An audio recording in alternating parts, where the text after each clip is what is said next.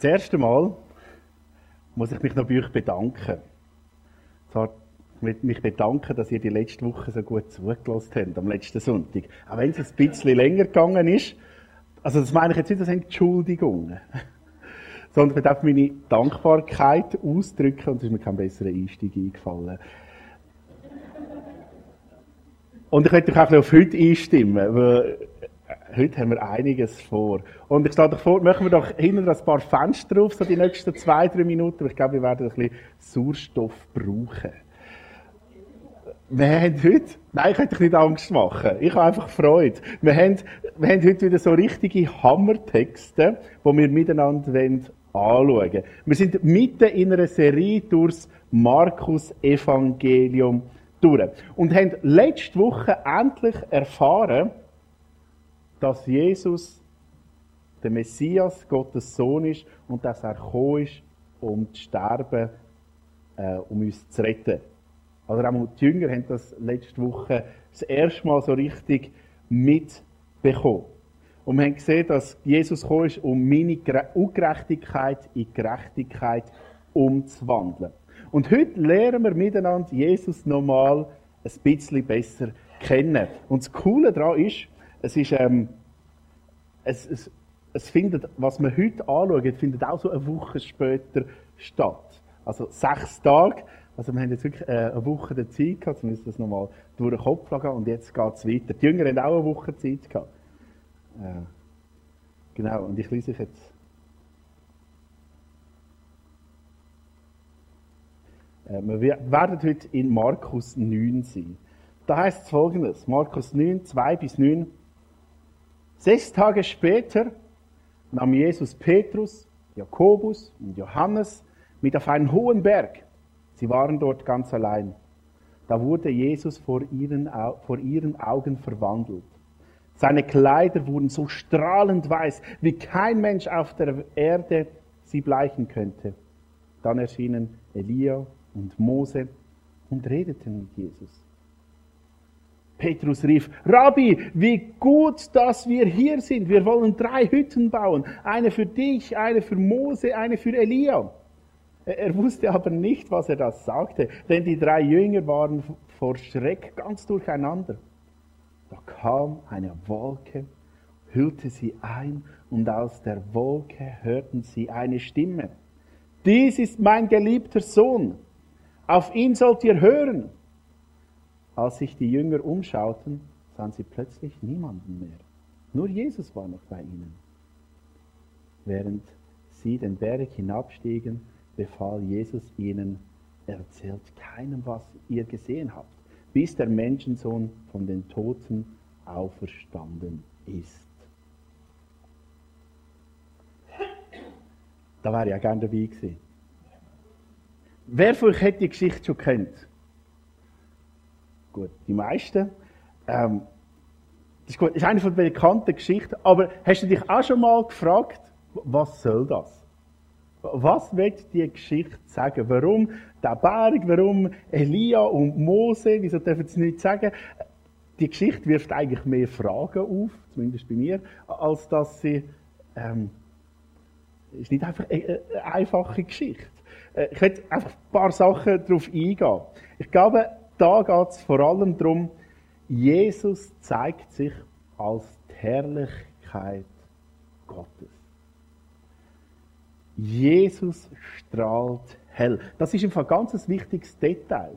Vielleicht kennt ihr noch die Geschichte, wo ähm, Gott Mose vorüberzieht, wo er da in dieser Felsspalte ist. Und da heißt es ja, äh, Mose hat sein Gesicht müssen umhüllen nachher, weil er so blendet hat. Aber dort war Mose war so ein bisschen wie der Mond, gell, wo das Licht von der Sonne äh, zurückgeht. Aber da ist, ist Jesus, wo, wo leuchtet, wo alles hell macht. Jesus ist die Herrlichkeit Gottes. Er ist Gott. Und die Jünger sind so blendet, dass sie nicht mehr wissen, was sie machen sollen. Petrus schlägt, wie er so ist, gell, er schlägt einfach irgendetwas vor. Äh, er will irgendetwas machen. Mach etwas mit dieser Situation. Äh, sind völlig überfordert. Weil Gott ist da. Seine Herrlichkeit manifestiert sich. Das ist etwas ganz Entscheidendes, dass das in dem Moment passiert. Und was machen jetzt eigentlich Elia und Mose da? Die sind doch schon lange tot. Also der Elia ist ja nie gestorben. Aber was machen die da? In der Lukas tut es uns aufschlüsseln. In Lukas 9, 31. Lukas beschreibt die Geschichte auch. Und er ergänzt noch, diese erschienen in Herrlichkeit, also Mose und Elia, und besprachen seinen Ausgang, den er in Jerusalem erfüllen sollte. Also gerade erst letzte Woche hat Jesus über seinen Tod angefangen dass er wird sterben. Und sie kommen und reden mit ihm über den Tod. Und spannend ist, dass da im Grundtext das Wort der Ausgang, ja, wieso schreibt Lukas nicht Tod oder so? Ähm, da braucht das Wort Exodus. Macht das etwas mit euch, das Wort? Ja?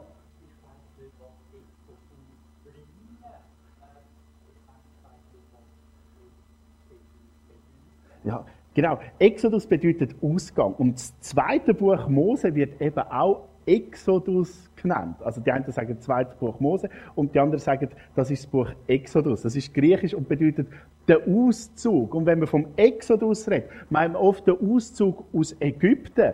Also ähm, der Auszug aus der Sklaverei raus in ein Leben in Freiheit. Und über das redet wie Jesus uns wird rausführen, uns befreien wird aus einem Leben Sklaverei in die, in die Freiheit, dass wir nicht mehr in der Schuld sind. Höchst spannend. Also sie besprechen das und plötzlich kommt eine Stimme vom Himmel. Das ist das zweite Mal, wo die Stimme ertönt. Das ist mein geliebter Sohn. Wo kommt die noch? Kann mir jemand helfen? Ich habe es vergessen. Taufe, genau. Matthäus 3,17. Und siehe, eine Stimme kommt aus dem Himmel, welche spricht, dieser ist mein geliebter Sohn, an dem ich Wohlgefallen gefunden habe. Also auch dort sagen sie, das ist mein geliebter Sohn. Die Stimme wo vom Himmel kommt. Und da los ich aufnehmen.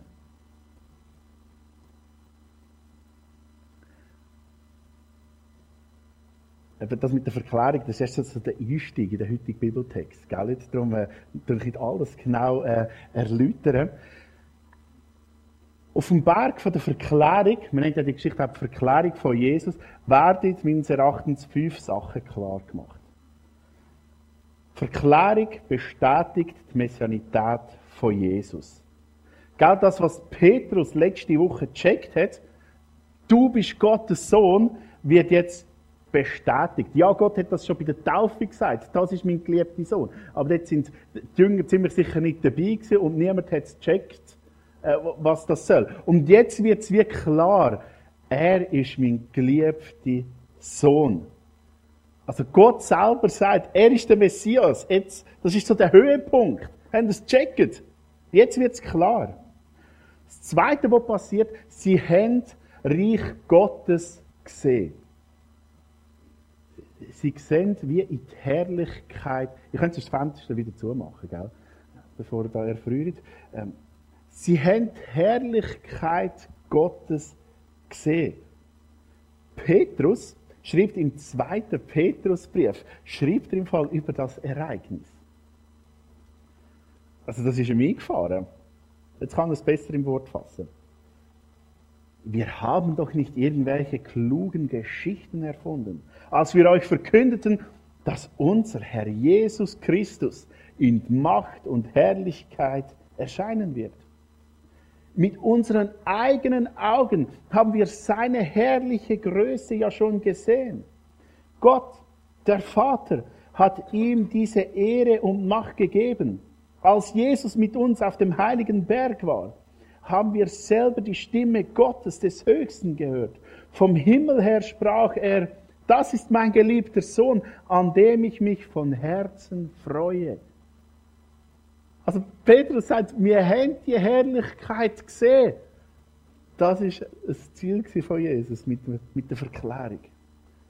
Denn es geht und Erfüllung von der Schrift. Elia und Mose stehen für zwei verschiedene Sachen.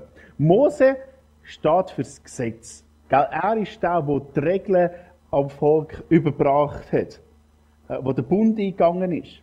Und der Elia steht für, für Propheten. Und, und, und da kommt es zusammen. Das Gesetz und Propheten. Also Jesus ist die Erfüllung in, in Perfektion von dem, was noch muss kommen. Dann habe ich vom, vom Fruchtenbaum, ist ganz spannend. Er sagt, ähm, Jesus oder das Ereignis ist der Pfand vom Leben übers Grab raus. Ich meine, Mose ist ja tot gell? Und jetzt steht er wieder da und, und er rettet. Äh, Elia ist, er ist zwar nicht gestorben, aber er ist abgeholt worden und er ist in dem Fall immer noch da. Er ist immer noch erkennbar. Sie redet. Also, es zeigt ja auch, hey, es geht im Fall weiter. Nach dem Tod kommt noch mal etwas. Es ist nicht fertig. Die existieren immer noch. Und das fünfte, Jesus zeigt sich, wie er wirklich ist. In seiner Reinheit, in seiner Heiligkeit, so wie wir ihn eines Tages werden. Also Jesus zeigt seinen Jüngern ganz eindrücklich, wer er ist. Und natürlich hat das nachher auch eine Nachbesprechung gebraucht.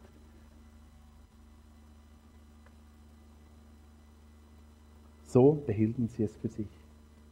Aber als sie allein waren, sprachen sie darüber, was Jesus wohl mit den Worten von den Toten auferstehen meinte.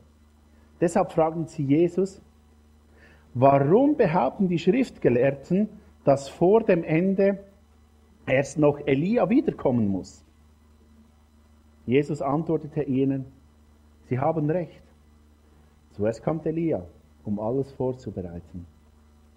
Und doch heißt es in der Heiligen Schrift über den Menschensohn, dass er viel leiden muss und von allen verachtet wird. Äh, das eine will ich euch sagen. Elia ist bereits gekommen Sie haben mit ihm gemacht, was sie wollten. Genau das steht schon in der Schrift.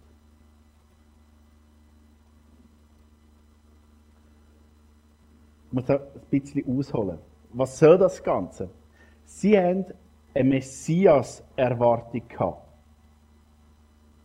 die sich jetzt gerade am Erfüllen ist.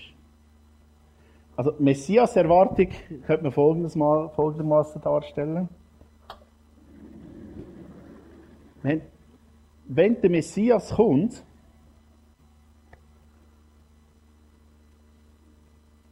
wir nennen jetzt einfach Jesus, gell, als Messias, wird er herrschen und zwar über, über die ganze Welt.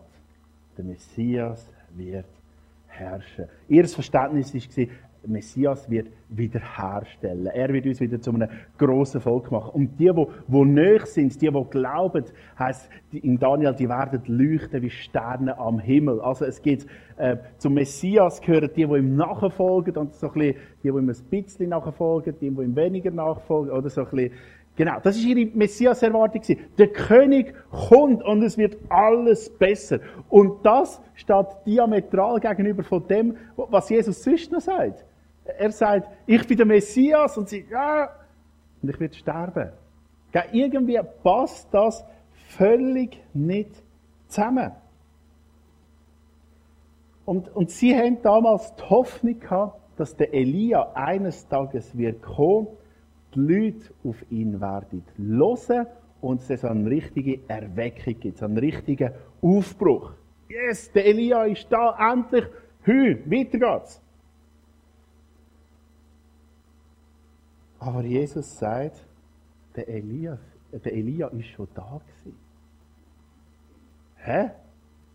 Da brauchen wir wieder Hilfe von Matthäus, das mal. Das ist auch in dieser Geschichte Gell, äh, doch ich sage euch, er ist bereits gekommen, aber man hat ihn nicht erkannt. Sie haben mit ihm gemacht, was sie wollten, und auch der Menschensohn wird durch sie leiden müssen. Nun verstanden die Jünger, dass er von Johannes dem Täufer sprach. Also e- Elia ist typologisch schon da gewesen und sie haben ihn umgebracht. Sie hat nicht auf ihn gehört. Er hat das Gleiche erlebt wie alle anderen Propheten vor ihm. Es hat nie eine Massenumkehr gegeben, wenn ein Prophet gekommen ist. Die Propheten sind immer verachtet worden. Eigentlich ist es genau das Gleiche wie, wie bei den Zeichen von Jesus. Dort haben sie auch göttliche Zeichen gefordert und gesagt, ja, wenn du doch ein großes Wunder machst und so, dann würden wir glauben. Aber dann haben sie gesagt, ja, die grossen Zeichen haben sie dem Satan zugeordnet. Jetzt sagt hey, es, schaut, egal was ich für Zeichen mache, die Leute glauben es nicht. Egal welcher Prophet wiederkommt, die Leute glauben es nicht. Ihr habt ein bisschen eine falsche ähm, Erwartung.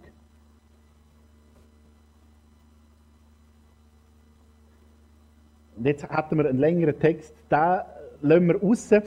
Im nächsten Abschnitt geht es um die Austreibung. Vielleicht kennst du die Geschichte, wo es nicht gelingt. Ein, ein, ein, Vater, der kommt und sagt, hey, mein Sohn ist, ist besessen. Die Jünger sagen, ja, wir haben versucht auszutreiben, aber es ist nicht gegangen. Jesus macht es, treibt ihn aus und sagt, ähm, das klappt nur mit Gebet. Ja, das ist so ähm,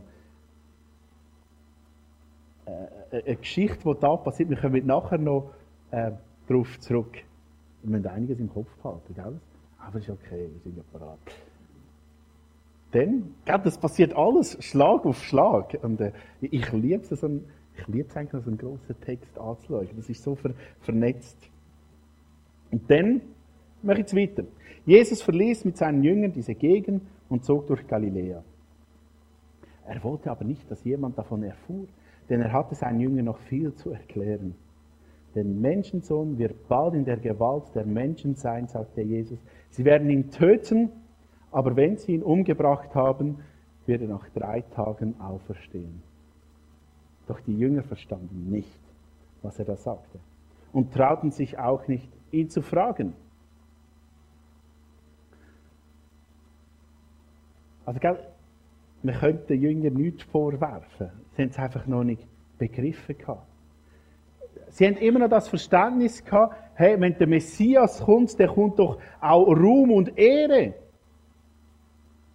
Sie verknüpfen die Ankunft vom Messias mit, mit Ruhm und Ehre und können es nicht mit Leiden, Schmach, Verfolgung und Tod in, in Verbindung bringen. Das, das hat ihr Denken völlig gesprengt.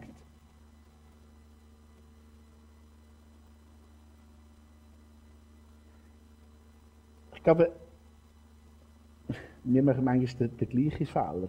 Bevor wir, also die Jünger machen da den gleichen Fehler wie einige beim Bibellesen, bevor man das Wort Gottes, das Wort von Jesus richtig versteht, fragen wir uns schon, was bedeutet das für mich? Äh, vielleicht kennst du das, ich kenne es manchmal. Äh, das ist so ihre nächste Frage. Ja, was bedeutet jetzt das für mich? Die, die haben es noch gar nicht gecheckt, was Jesus will, will sagen will. Ähm, es geht weiter. Sie kamen nach Kapernaum. Als sie im Haus waren, fragte Jesus die Jünger, worüber habt ihr unterwegs gesprochen? Oder Jesus sagt ihnen, ich werde ich werd sterben, auferstehen, ich bin der Messias. Und er sagt, ja, was habt ihr geredet? Doch sie schwiegen verlegen, denn sie hatten darüber gestritten, wer von ihnen der Wichtigste sei. Genau, das ist wichtig. Jesus setzte sich, rief die zwölf Jünger zu sich und sagte, wer der Erste sein will, der soll sich unterordnen und ihnen dienen. Der soll sich allen unterordnen und ihnen dienen. Er rief ein kleines Kind, stellte es in die Mitte, schloss es in die Arme. Dann sagte er, wer solch ein Kind mir zuliebe aufnimmt, der nimmt mich auf. Und wer mich aufnimmt, der nimmt damit Gott selbst auf, der mich gesandt hat. Immer noch, wir sind immer in dieser Messias-Erwartung. Und sie sagen, ja, der Messias kommt. Und eigentlich ist es ein bisschen verständlich. Ja, sie checken zwar nicht, was Jesus wirklich sagt, aber sie sind jetzt einfach in dem in Verbindung sitzen mit dem, was scheint. Ja, wenn der Messias kommt, also den hören wir ja. Hä? Bin ich. Wir sind, wir sind ganz oben. Und, und da hat es äh, andere, gell? nochmal andere. Und das bist vielleicht du. Nein, äh, äh, hat niemand angeschaut? Also, so haben sie wahrscheinlich dicket und gesagt, hey, wir, wir gehören sicher zu der, zu der Spitze. Weil wir gehören ja zu Jesus, wir gehören ja zu den Guten. Und, und, und seht ihr, was, was Jesus macht?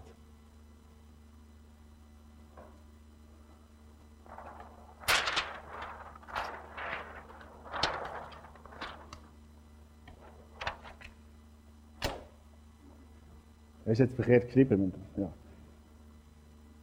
Jesus kehrt die ganze Pyramide um. Jesus sagt, hallo, es geht nicht ums Herrschen.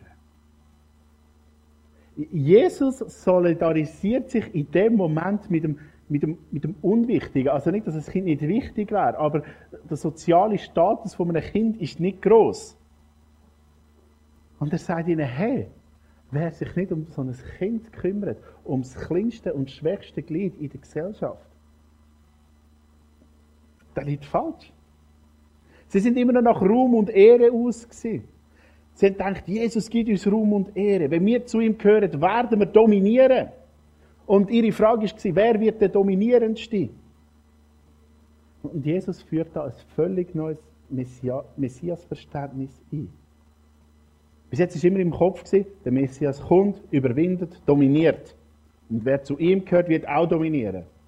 Und sie wissen, dass Jesus der Messias ist. Also hat das bald erfolgen. Und sie freuen sich bereits auf ihren Ministerposten. Und Jesus sagt, ihr liegt falsch. Es geht nicht ums Dominieren, sondern es geht ums Dienen. Er sagt, ihr sollt nicht herrschen, sondern dienen. Und auch die aufnehmen, die in den Augen der Gesellschaft gar nicht so wichtig sind. Es geht Sag's mal, es geht ums Dienen. Ich will es ein paar Mal sagen. Jesus dreht die Pyramide um. Und Jesus, die Jünger, manchmal frage ich mich schon, also Sorgen macht mir vor allem, dass ich wahrscheinlich eben nicht besser bin. Ähm, die, die checken nichts. Jesus kann es nicht fertig erklären. Jesus kann es nicht fertig erklären. Und schon gibt ihm der Johannes die nächste Steilvorlage. Das, das hängt alles zusammen. Johannes sagte zu Jesus, Lehrer, wir haben gesehen, wie jemand in deinem Namen, äh, deinen Namen benutzte, um Dämonen auszutreiben. Wir haben versucht, ihn daran zu hindern, weil er ja gar nicht mit uns geht. Haltet ihn nicht davon ab, erwiderte Jesus. Wer in meinem Namen Wunder vollbringt, kann nicht gleichzeitig schlecht von mir reden. Wenn nicht gegen uns ist, der ist für uns. Erfrischt euch ein Mensch, erfrischt euch ein Mensch auch nur mit einem Schluck Wasser, weil ihr zu Christus gehört, so wird er seinen Lohn auf jeden Fall erhalten. Das versichere ich euch.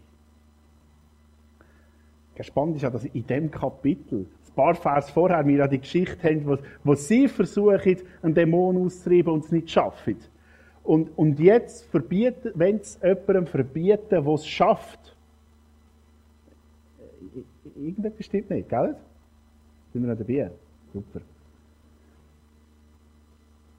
Kern von der Nachfolge ist der Wille Gottes unter seiner Autorität zu tun. Wenn du etwas zum Schreiben hast, schreib es auf. Kern von der Nachfolge ist, den Willen Gottes unter seiner Autorität zu tun. Es geht nicht darum, dass man zu einem exklusiven, bestimmten Kreis gehört. Zu der effigen Stanz. Oder zu dieser Kleingruppe. Oder, oder weiss auch nicht was, gell? Es geht darum, dass man Gottes Willen tut. Und Jesus geht so weit, dass er sagt, wer Gottes Willen tut, ist eigentlich logisch, kann auch nichts Falsches tun. Und wer es in seiner Autorität macht, also die Autorität, die von Gott gegeben ist, kann ja nicht gegen Gott schaffen. Gott gibt ja nicht äh, irgendeine Geistesgabe oder so irgendjemandem, was für irgendetwas anderes braucht, nach, nach meinem Verständnis. Gott ist der Geber von der Autorität. Und ich muss wirklich brutal aufpassen, manchmal, dass ich nicht wie die Jünger agiere. Ich nicht ein destruktives Verhalten an den Tag lege. Manchmal ticke ich so, vielleicht auch andere Menschen da drinnen, dass wir Mühe haben damit, Menschen zu erhöhen, emporzuheben. Oft fällt es uns einfacher, Menschen abzudrücken. Kennst du das? Wir haben ja alle Schultern. Ich glaube das zumindest. Ja. Schultern können zwei Sachen besonders gut. Für was könnte man die Schultern brauchen? Super, dass das zuerst kommt. He?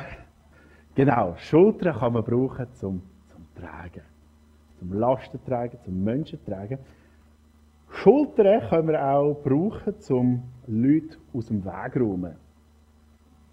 Gell? Ich denke so American Football, die, die das gesehen haben, oder? Einfach mit Schultern voran kannst du Leute aus dem Weg räumen. Du kannst Türen aus dem Weg räumen, du kannst, äh, genau, Schultern, denk mal, kann man für zwei Sachen gut brauchen. Zum Leute aus dem Weg räumen oder Leute auflüpfen. Wegräumen vielleicht auch gerade beim Skilift, gell? Gell, ist das ein bisschen äh, Platz verschaffen, was auch immer. Äh, ich weiß nicht, wie du tickst, für was du deine Schultern brauchst. Aber man kann sie für beides brauchen. Das führt uns wieder zu dieser Pyramide. Mache ich mit meiner Schulter? Was mache ich mit meinem ganzen Sein? Brauche ich sie zum Tragen, Erheben oder brauche ich sie zum Abdrücken, zum aus dem Weg räumen? brauche ich meine Schultern zum Dienen, zum Tragen. Und Jesus geht uns da radikal voran.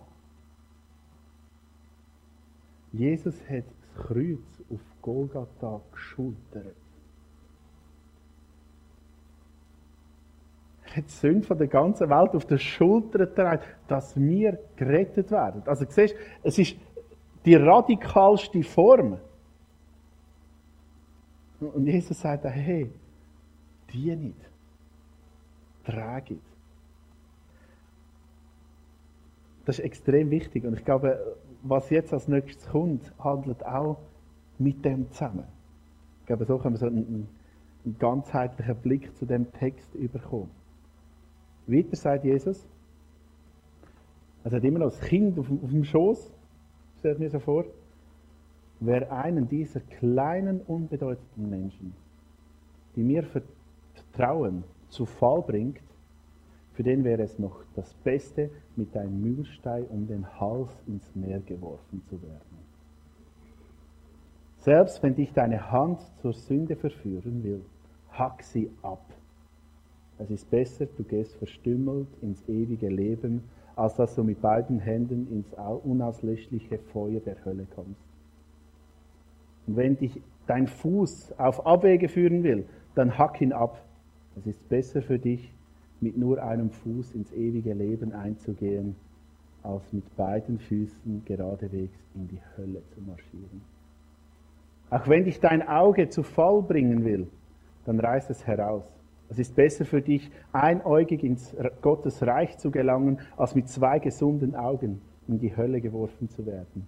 Dort wird die Qual nicht enden und das Feuer nicht auslöschen. Niemand kann sich dem Feuer der Prüfung Gottes entziehen. Es gehört zum Leben, so wie Salz zum Opfer. Salz ist gut und notwendig, solange es wirkt.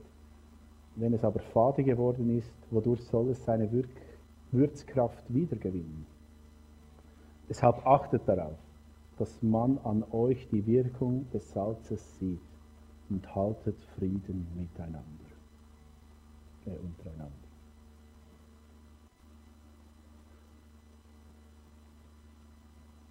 Schönen Sonntag.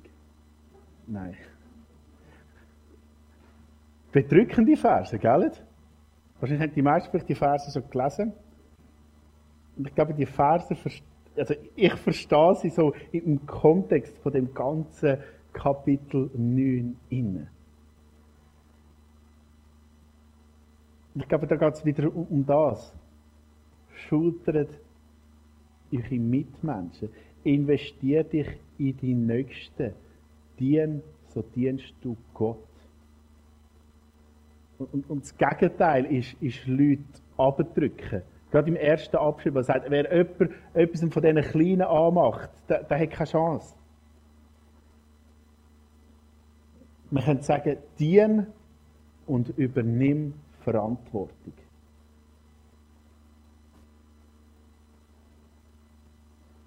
Wir sind Diener. Das Ich, das ist da unten. Ähm, damit bin ich gemeint, aber auch dies Ich. Wir sind aber nicht Sklaven, gell? Wir sind freie Dienerinnen und Diener und wir haben eine Verantwortung. Wir übernehmen dienend Verantwortung. Das ist etwas, das ist mir mega wichtig geworden. Und ich werde es in Kontrast setzen mit den anderen Möglichkeiten, die wir haben. Ähm, ich kann auch dienen, ohne Verantwortung überzunehmen. Ich mache, was mir gesagt wird und denke nicht mit. Finde ich auch nicht gut. Wir haben einen Auftrag bekommen von Gott. Wir haben einen Auftrag zu gestalten. Jeder von uns ist begabt und hat Aufgaben, hat ein Mandat. Und es gilt dafür, Verantwortung zu übernehmen. Wir haben irgendwo eine Verantwortung. Du hast irgendwo eine Verantwortung und die müssen wir übernehmen.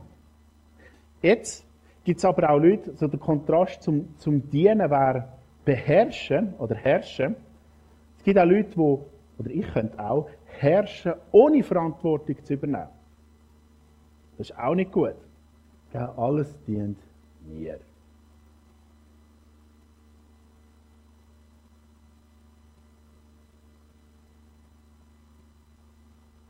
Ähm, ich kann auch herrschen und die Verantwortung übernehmen, aber, aber dann ist auch niemand im. Gell? Ich, ich diene nicht, sondern ich, ich, herrsche, ich, ich nutze das, ich, ich, ich nutze aus. Gell? Ich, ich stelle mich ins Zentrum. Und Gott ist der Einzige, der ins Zentrum gestellt werden Er, er ist da, um das, was sich alles dreht. Und wenn ich herrsche, dann stelle ich mich wie in diese Position. Und die schlimmste Version ist die, ist die schlimmste, aber ich glaube, es ist nicht die seltenste Version. Ich herrsche ohne Verantwortung zu übernehmen. Alles ist ich-zentriert. Es geht um mich. Und wenn es schwierig wird, dann sind entweder die anderen schuld, ich hau ab oder es interessiert mich einfach nicht. Und wenn ich in diese Welt raus schaue, also ich kenne ja die Leute nicht persönlich, die, die wichtig sind, ähm, meine ich das von der Entfernung zum Teil zu beobachten. Leute, die herrschen, beherrschen und keine Verantwortung übernehmen. Wir sind, ähm, wir haben dienend eine Verantwortung. Und ich glaube, das gilt vom Topmanager bis zum Schüler. Die dienende Haltung haben und Verantwortung wahrnehmen. Und das ist so etwas Entscheidendes. Gerade auch in, einer Beziehung. Wie kann eine Beziehung funktionieren? Und ich glaube, es ist so entscheidend, dass, dass gerade bei einem verheirateten Paar, dass das im Kopf oder im Herz innen ist. Ich diene meinem Ehepartner. Aber ich bin nicht der Sklave von meinem Ehepartner und mache einfach alles, sondern ich, ich übernehme auch Verantwortung. Ich übernehme Verantwortung als als Frau, als, als Mann, aber ich, ich diene. Und ich meinte, das könnte ein, ein Rezept sein für eine, für, für eine gute Ehe. Wir dienen und übernehmen Verantwortung. Ich glaube, das könnte auch ein, ein Rezept sein als, als guter Familienvater oder als Mutter, als Geschäftsführer, Abteilungsleiter, als, als Bundesrat, als Präsident, was auch immer. Ich will den Menschen dienen. Ich will, dass sie aufblühen. Ich will sie auf meinen Schultern tragen. Ich will, dass es ihnen gut geht. Und ich nehme die Verantwortung, die Verantwortung, die ich von Gott übernommen habe, überkommen habe. Macht das Sinn? Sind ihr einverstanden? Gut, dann mache ich es. Übernimm Verantwortung. Ich glaube, so können wir auch diesen Teil zusammenfassen. Übernimm Verantwortung für, für dich und für deine Aufgabe. Schau auf dich. Und Jesus malt ein mega drastisches Bild, gell? Er sagt quasi, lieber in den Himmel humpeln, als in die Hölle marschieren. Jesus braucht eine Opfersprache. Gerade die letzten Verse, die sind. Das ist der Moment, wo ich die gelesen habe und dachte, ei, ei, ei, ei, was bedeutet das? Ähm, da sind sie. Vers 49. Niemand kann sich dem Feuer der Prüfung Gottes entziehen. Es gehört zum Leben, so wie das Salz zum Opfer. Salz ist gut und notwendig, solange es wirkt. Wenn es aber fade geworden ist, wodurch soll es seine Würzkraft wieder gewinnen? Deshalb achtet darauf, dass man an euch die Wirkung des Salzes sieht und haltet Frieden untereinander. Ich habe es mega spannende Verse gefunden. Hast du gewusst, dass es im, im Judentum einen Salzbund gibt? Sagst du das vor zwei, drei Wochen behauptet, hätte ich, gesagt, was? Muss ich mal nachschauen. Das bedeutet so viel, wie ihr glaubt nicht. Ähm,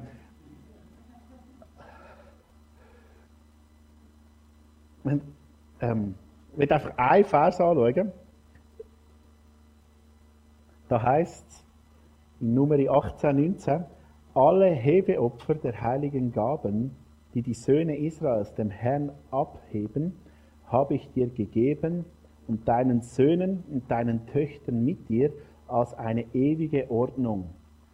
Es ist ein ewiger Salzbund vor dem Herrn für dich und für deine Nachkommen mit dir.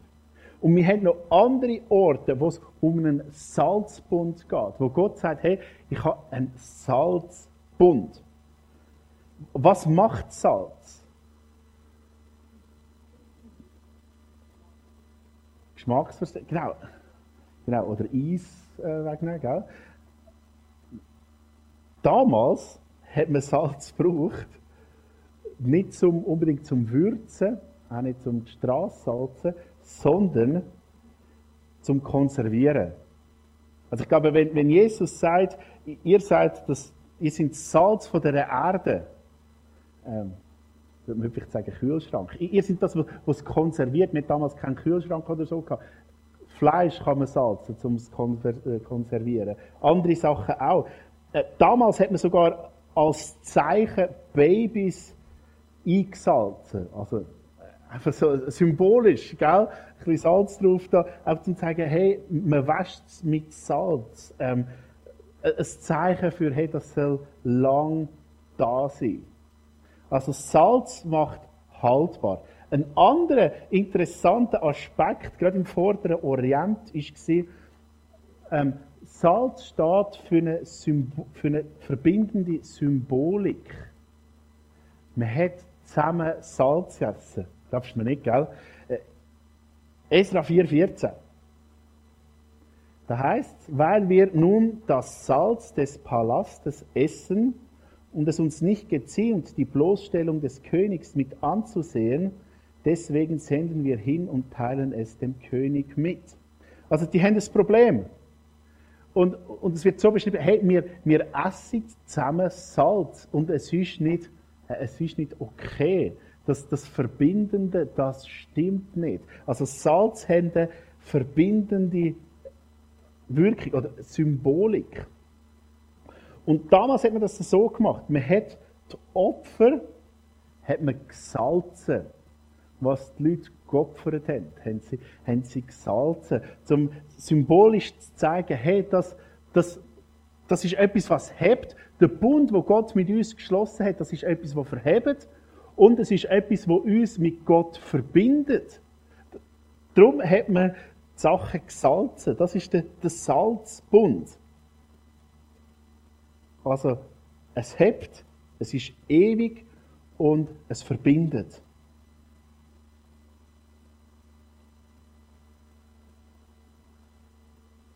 Und der Bund ist jetzt, Jesus hat sich gegeben, damit wir leben können. Und vielleicht bin ich einfach zu naiv oder pragmatisch, weiß auch nicht was. Aber ich verstehe die Fahrt durch die Erklärung vom Salz folgendermaßen: Wir sind Gott gewidmet. Er sagt, salzet euch. Also, ich, ich salze meine Arme, meine Beine, meine Augen, meine Ohren, was auch immer, bedeutet so viel wie ich, ich widme sie Gott. Ich übergib sie der göttlichen Autorität, um, Gutes zu tun, um dienend Verantwortung übernehmen. Anderen Orten in der Bibel heißt, dass wir lebendige Opfer sind. Also, wir, gehören Gott. Und das heißt, wir brauchen dich, um Gott zu dienen.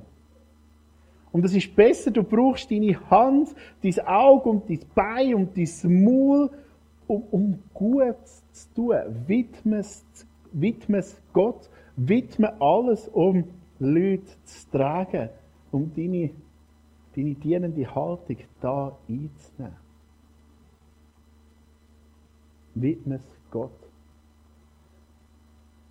Und ich kann jetzt einfach klar sagen, zerstümmle dich nicht, gell? Mit einem abgeschnittenen, äh, mit einem ab, abgeschnittenen Fuß, mit einem abgeschnittenen Arm, ist das Problem ja oft nicht gelöst. Wo entspringt Sünd? Entspringt Sünd in deiner Hand, wo du allen Leuten den Vogel zeigen Ja, ja, genau. Kannst du es laut sagen? Ja, im Kopf. Äh, ich würde sogar ein bisschen weitergehen. Im Herz. Da ist doch das Problem. Es ist verbunden. Ähm, im Herz ist das Problem. Wenn ich den Leuten den Vogel zeige, wenn ich Sachen anschaue, wenn ich, die nicht okay sind, wenn ich an Orte hergehe, die schlecht sind. Es fällt alles im Herz an. Darum schreib es in dein Herz.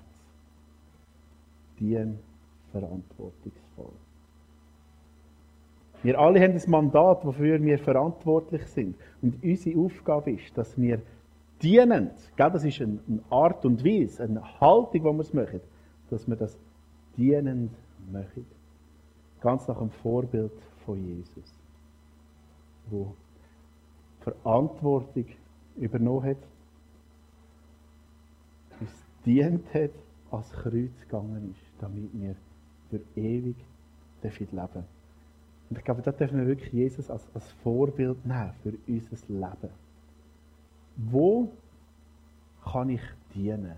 Wo kann ich dienend Verantwortung übernehmen? Und ich glaube, das ist bei jedem von uns äh, ganz verschieden. Wir stehen alle an einem anderen Punkt im Leben, andere Herausforderungen. Und ich möchte jetzt, bevor eine Band noch ein Lied spielt und wir singen, möchte ich dir einfach zwei, drei Minuten Zeit geben, zum, zum Überlegen äh, wo stehe ich in meinem Leben?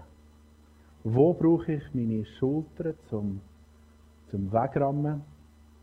Und wo brauche ich meine Schultern zum, zum Tragen? Ich bete noch. Vater im Himmel, Jesus, du bist so gut. Du bist ans Kreuz gegangen für mich. Du hast das Kreuz geschultert, damit ich ewig leben. Damit mir vergehst. Und Jesus, ich will dich als Vorbild haben. Und ich will nicht so sein wie die Jünger, wo, wo streiten, wer ist der Beste, Größte und wer kann herrschen. Und Jesus, ich will dienen. Ich will auch die Verantwortung übernehmen für mein Dienen. Für das Mandat, das du gegeben hast. Und Jesus, ich möchte dich bitten, dass du uns jetzt in diesen zwei Minuten aufzeigst, wo wir dran sind. Wo, wo wir unsere Schultern brauchen, zum abdrücken und wo wir unsere Schultern können brauchen zum, zum Dienen. Ich möchte dich bitten, dass du uns das aufzeigst und dass es eine Veränderung darf in unserem Leben, in diesem Umfeld. Amen.